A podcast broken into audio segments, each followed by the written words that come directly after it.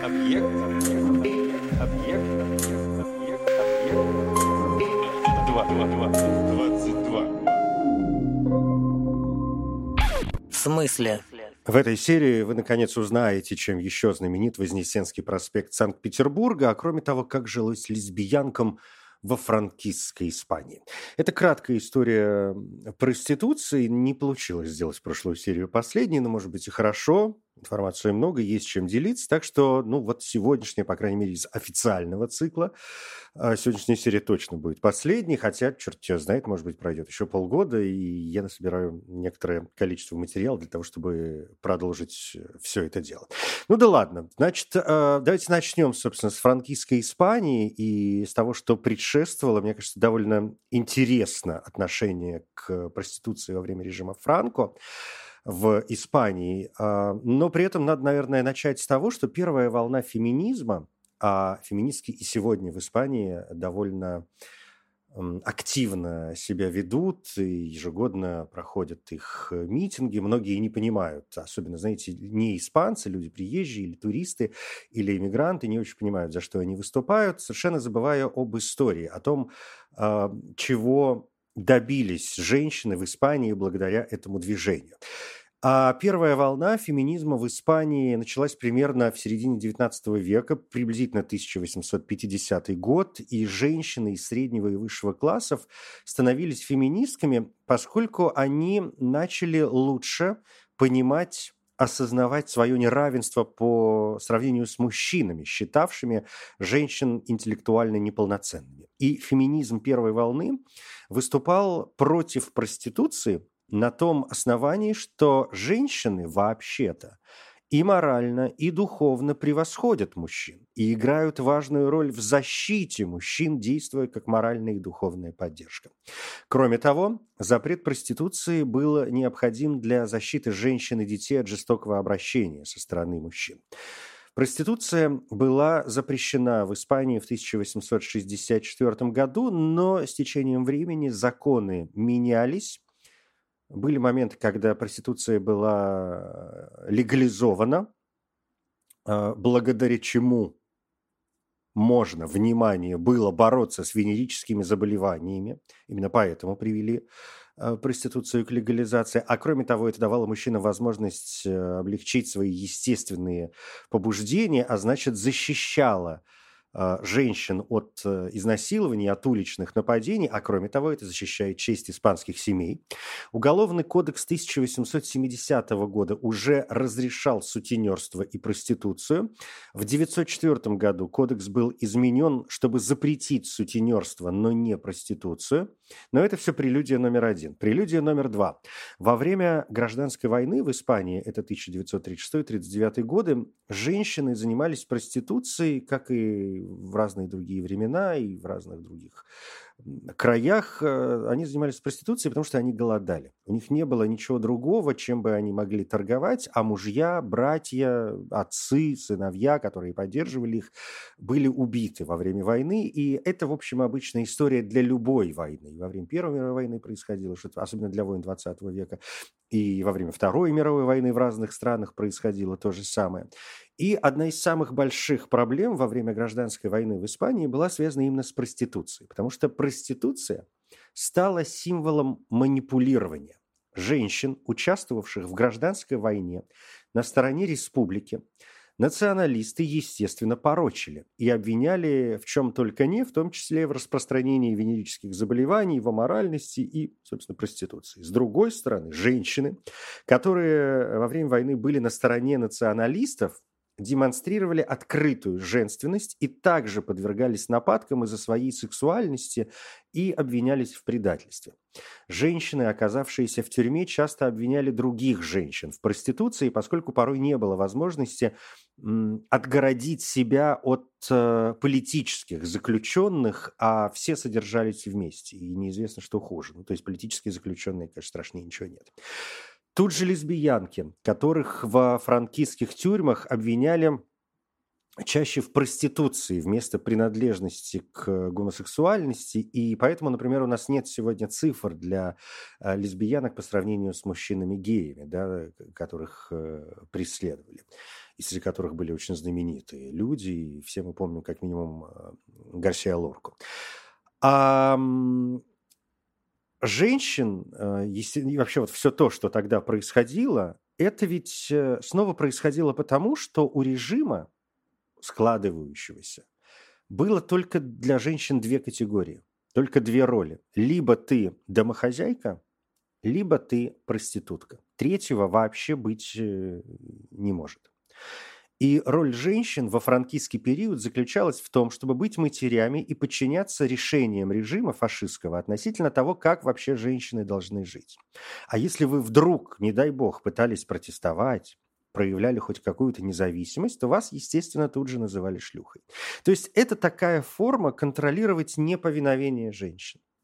В 50-е годы 20 века на испанские пляжи ломанулись туристы. И, например, уже в 51 году в Барселоне официальная цена на услуги проститутки для мужчин в разрешенных правительством публичных домах составляла всего 15 центов США.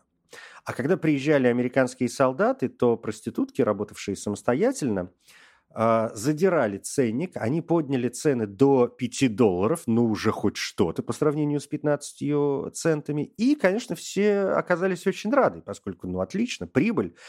И даже несовершеннолетним по закону разрешалось сопровождать американских военнослужащих в отеле, управляемые теневыми бизнесменами. Конечно, проституция была проблемой для режима во франкистской Испании, при том, что режим, в общем, довольно терпеливо относился к этой практике во время гражданской войны. Но католическая церковь активно выступила против проституции. В 40-х годах режим даже официально разрешил публичные дома для удовлетворения потребностей мужчин и предотвращения распространения инфекций, передающихся передаваемых, точнее говоря, да, они же не сами передаются, это мы что-то с ними делаем, передаваемых половым путем, и вот поэтому в 50-е мы уже получили то, что получили, то, что вот я рассказал о Барселоне.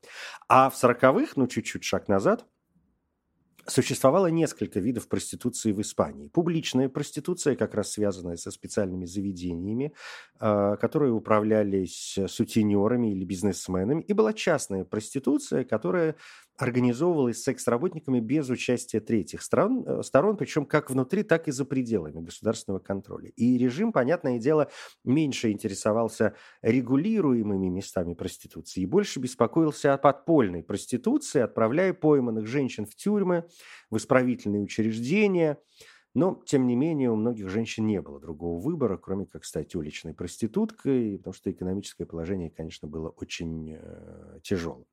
А в 40-е годы именно уличная проституция еще и описывалась как э, одна из причин или как основная причина других социальных болезней, таких как аборты, как где-то убийства, как развращение несовершеннолетних, ну, то есть пытались заклеймить как только не.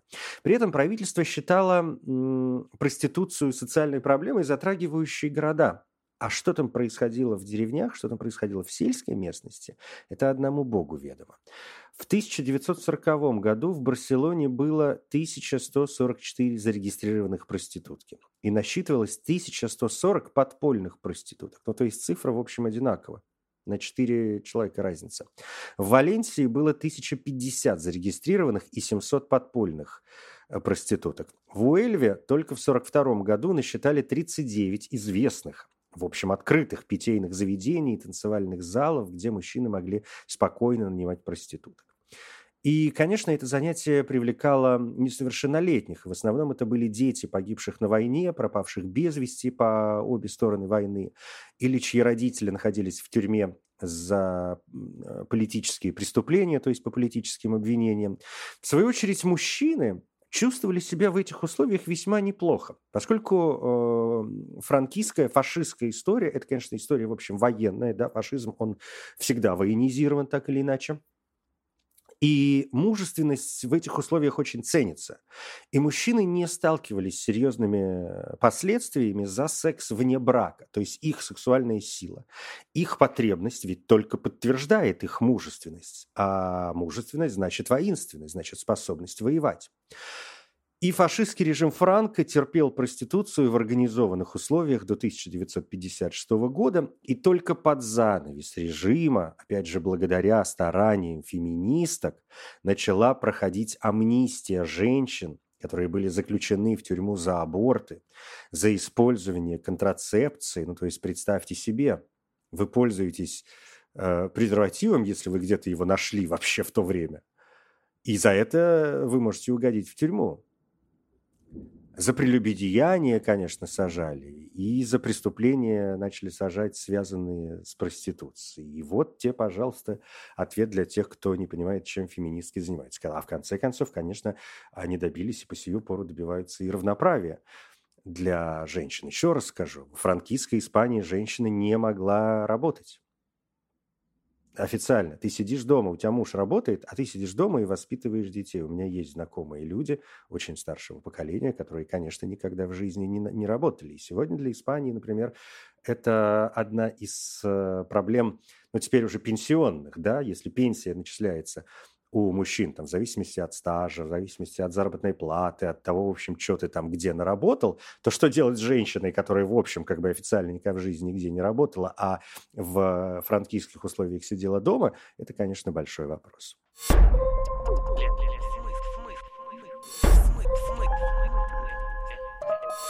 В смысле? Ну и о России. Два слова я, в общем, как-то, да не два, а три почти в, ну не в каждой, но в некоторых программах я этого цикла я там пытался что-то говорить о э, России. В прошлое вот вспоминал роман э, Льва Толстого «Воскресенье», который описывает, там, среди прочего, и легальную проституцию в России. И, конечно, именно поэтому он менее известен, чем «Война и мир», чем Анна Каренина, там другие условия и другие проблемы. Но бог с ним. Давайте под занавес, значит, что России, где все в целом происходило, все так же, как и в других странах, поэтому я не очень вижу смысла вообще отделять Россию от других стран в этом смысле.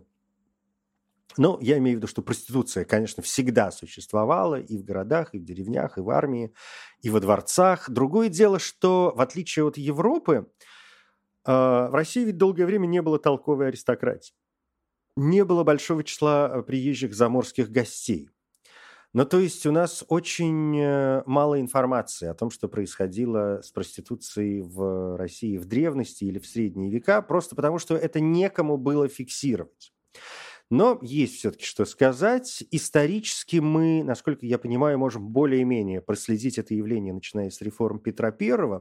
До этого у нас попросту нет серьезных данных. С летописями и с архивами вообще беда. Ну или эти данные, может быть, засекречены, черт ее знает. У нас же очень любят все секретить. Но вот, например, в шведских архивах обнаруживаются данные о существовании в начале 17 века притонов, куда люди приходят для бледни. А есть запрет сводничества от 1649 э, года. Это царь Алексей Михайлович, э, приказавший горожанам следить, чтобы на улицах и в переулках не было блудниц. Что до петровских реформ, то эти реформы, и реформы в первую очередь военные, создали значительный класс одиноких мужчин, служивших в армии, и солдаты, конечно, организовали большой спрос на доступных женщин. Во-вторых, строили же Петербург. И ясное дело, туда направлялись толпы народу, на работу. А кто работает? Правильно, мужики. А мужикам что надо, чтобы отдохнуть? Правильно. А на всех не хватает. И женщины этим, конечно, пользуются. А в-третьих, мы получаем в Петербурге новое пространство, новую структуру города. То есть города сами по себе организованные, как стоят? Вот ты идешь себе по улице заборы, огороды, какие-то хозяйственные постройки, а сами дома, они ведь в углублении улиц, они как бы на втором плане. В Петербурге, а, который строился по плану и который организовался не сам по себе, а целенаправленно был э, сделан все наоборот. Главным зданием становится дом. Он должен себя показать, а все вот это хозяйственное, оно уже внутри, во дворах, а это ведь значит, помимо прочего, еще и то, что контакт между продавцом и покупателем становится более открытым. Иди себе по улице и виляй одним местом. Кому надо, тот заметит. После Петра I монархи по-разному относились к проституции, от полной ее отмены до легализации в некоторые времена. Мы знаем, что к середине XVIII века в Петербурге уже существовали отдельные проституточные кварталы. Ну, то есть их никто, конечно, не определял, не называл проституточными. Это были такие танцевальные и едальные общества, расположенные на окраинах города. И, по сути, это были, конечно, бордели. Самое известное место всегда упоминаемое, когда говорят о проституции в России, в частности в Петербурге, это знаменитый дом Дрезденши на Вознесенском проспекте. Анна Кунигунда Фелкер по прозвищу Дрезденша, когда ей было 22 года, приехала в Россию из Германии. Нормальная история, 18 век, немцев полно. А, приехала по приглашению майора Берона и поступила к нему в услужение, но на самом деле, конечно, оказывала вполне понятные услуги. Пробыв год в доме Берона, она вышла замуж за офицера из прибалтийских немцев Фридриха Фелкера. Вскоре муж ушел в армию, жена осталась без средств э, к существованию, по крайней мере, без тех средств, которые ей бы хотелось иметь. И тогда она решила заняться сводничеством. Вернувшись, Фридрих Фелкер обвинил жену в прелюбодеянии, развелся с ней. И Анна стала ездить э, в Германию, нанимать там молодых женщин, рассказывала им о прелестях жизни в России, а привезя их сюда, ими попросту торговала. И постепенно вот так, э, собирая первоначальный капитал, в итоге она смогла снять хороший дом, хороший деревянный дом и устроила в нем великолепное, по уверениям современников, увеселительное заведение, которое в столичном обществе тогдашнем произвело немалый переполох. переполох. Место было выбрано очень удачно. Рядом Измайловский полк, а это офицеры-иностранцы. Неподалеку морская слобода, английская набережная, а это иностранные купцы, плюс московский тракт, тоже известное торговое место, ну, то есть публика соответствующая. И Анна Кунигунда устраивала ужины, танцевальные вечера, которые пользовались огромной популярностью. И каждую ночь в модный дом, или по-другому его называли веселый дом, съезжались холостые мужчины. Вместо лакеев их обслуживали прекрасные э, девушки, чей состав э, регулярно обновлялся. Невенчанные пары могли здесь же снять комнату, то есть вы просто могли ради секса прийти заплатить там за час, грубо говоря, за э, кровать, за комнатку, где, в общем, можно было все устроить, не обязательно с местными тусить. Балы посещались самые высокие чины и самое светское высшее общество, князья Голицыны, Татищева, Нарышкина, Дурново, Э, ну, в общем, все там были. Офицеры нанимали понравившихся девушек э, порой помесячно, приводили их домой, и могли с ними жить. Ну, то есть, как прислугу, знаете, наняли вместе. Или нанимали, кстати, под видом прислуги на несколько ночей. Особым э, спросом тогда пользовались не русские девушки, к которым все привыкли, а именно иностранки. Они считались более аккуратными, более чистоплотными, более обходительными. Часто они были образованными, и, соответственно, цена на них была выше. Дрезденша, чтобы не иметь неприятностей, регулярно подносила чиновникам городского управления подарки, но это не спасло ее от гнева самой императрицы. Летом 1750 года императрица Елизавета, прибыв в Петергоф, приказала немедленно арестовать и выслать из страны всех владелец тайных притонов. А Анна Фелкер уже была на примете, за ней давно следили. Ну, потому что такой бизнес, конечно, как пройти мимо. А тут некая девушка, которую Дрезденша обманом заманила себе в бордель, пообещав место горничной, умудрилась подать прошение императрице через какого-то своего клиента. А, а императрица часто ведь проезжала мимо модного дома на пути в Петергоф, и Анну арестовали, затащили в Петропавловскую крепость. Она, естественно, в отказ, говорит, ничего не знаю, я зарабатывала маникюром, продажей товаров, которую мне привозят из-за границы. Ее пытают кошками, ну, то есть порют, Тут она, конечно, не смогла больше держаться, стала выдавать подробные показания и оговорила всех, кого знала. В итоге арестовали даже нескольких замужних женщин, ездивших к Дрезденше подрабатывать проституцией. Ну, почему бы и нет, собственно говоря, как-то развлекаться. Ну, то есть можно же это, а еще и деньги получить. А полиция устраивала облавы на прочие бордели, которые тайно работали и в трактирах, и даже в обычных жилых домах, где просто оборудовались комнаты, и там работали девки, к которым, в общем, можно было зайти. Скандал был, короче говоря, страшный. А, арестованные не помещались в Петропавловке, так что их перевезли в не менее знаменитый Калинкин дом – там раньше был предельный двор, петербургская шпалерная мануфактура, а при Елизавете вышел указ о поимке и доставлении в Калинкин дом всех непотребных жен и девок. А потом там открылась первая, первая венерическая больница в России, известная также как секретная больница, а сейчас там, насколько я понимаю, торговый центр. Но очень жалко, конечно. Это набережная Фонтанки, дом 166. Полюбуйтесь, как будете в городе на Неве. А, скандал закончился, ну или не закончился, тем, что сама Дрезденша умерла от открывшейся в тюрьме чехотки. Иностранных проституток выслали, отправили на родину, местных сослали в Оренбургскую губернию. И это ведь все при том, что, в общем, сама Елизавета Петровна, как мы все прекрасно знаем, далеко не монашка.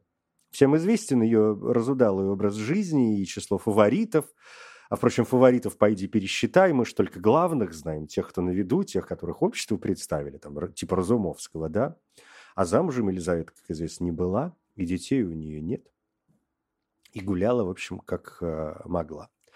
Но э, теперь о легальной проституции. И тут мы вспоминаем э, октябрь 1843 года, когда уже Николай I, поняв, что борьба с этим явлением не дает никаких плодов, разрешил проституцию под строгим полицейским медицинским надзором. Проституткам э, да, начали выдавать специальные удостоверения, желтые билеты, как это было в других странах, стали вести серьезную статистику.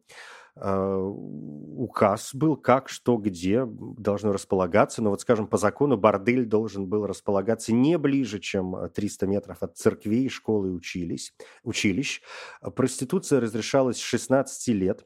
Содержательницей борделя могла быть э, женщина в возрасте от 35 до 60 лет – причем владеть публичными домами разрешалось только женщинам.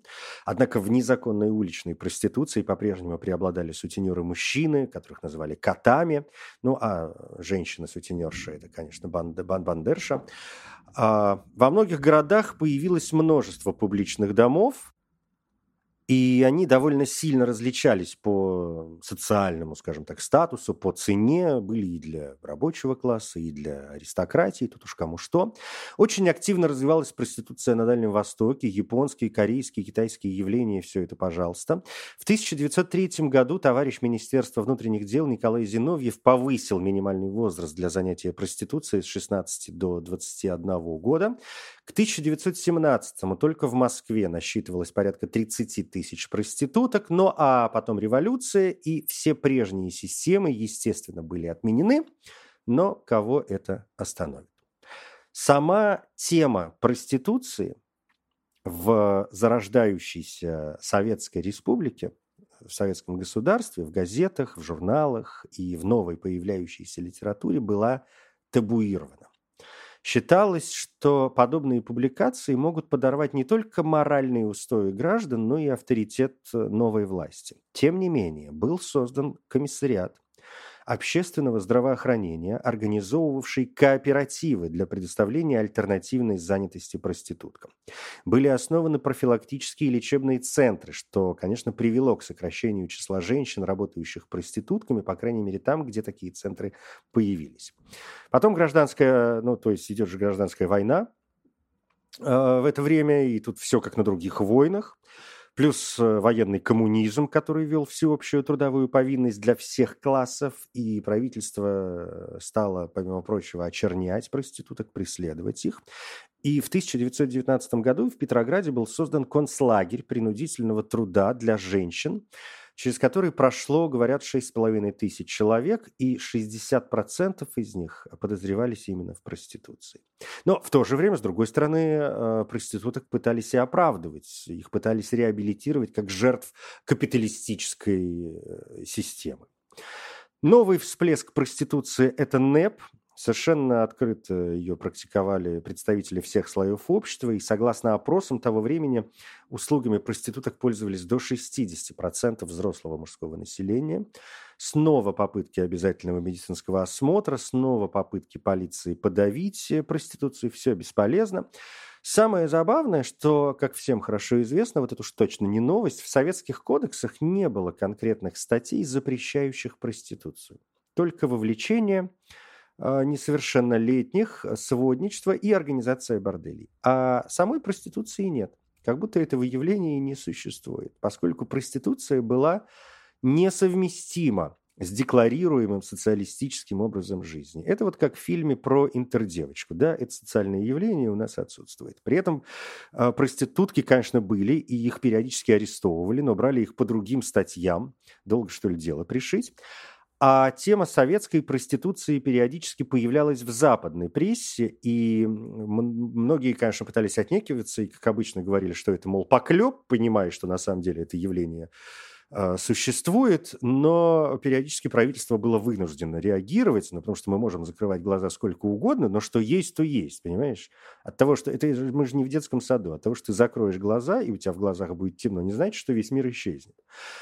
И правительство периодически реагировало на подобные выступления западной прессы, принимало меры. Например, в гостинице Э, запрещалось пускать посторонних после 23 часов именно в целях борьбы с проституцией, а не потому, что там что-то другое э, происходит. Но для советской журналистики тема проституции – это, конечно, тема табу. Первые публикации о проституции в советской периодике, как известно, это статьи Евгения Додолева в газете «Московский комсомолец».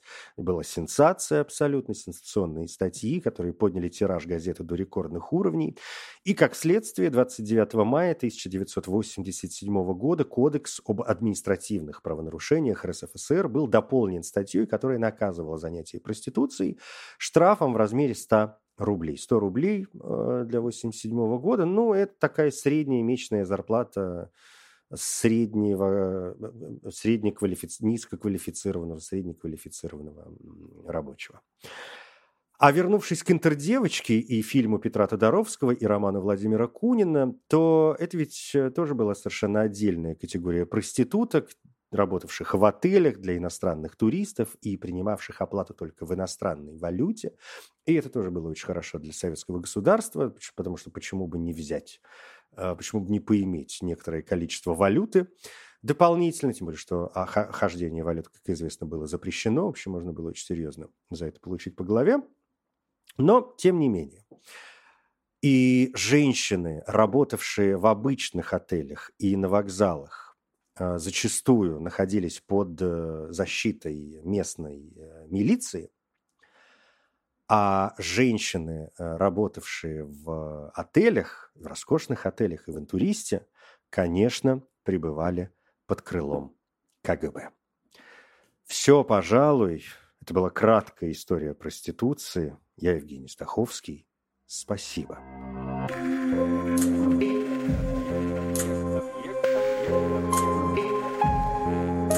Объект 22.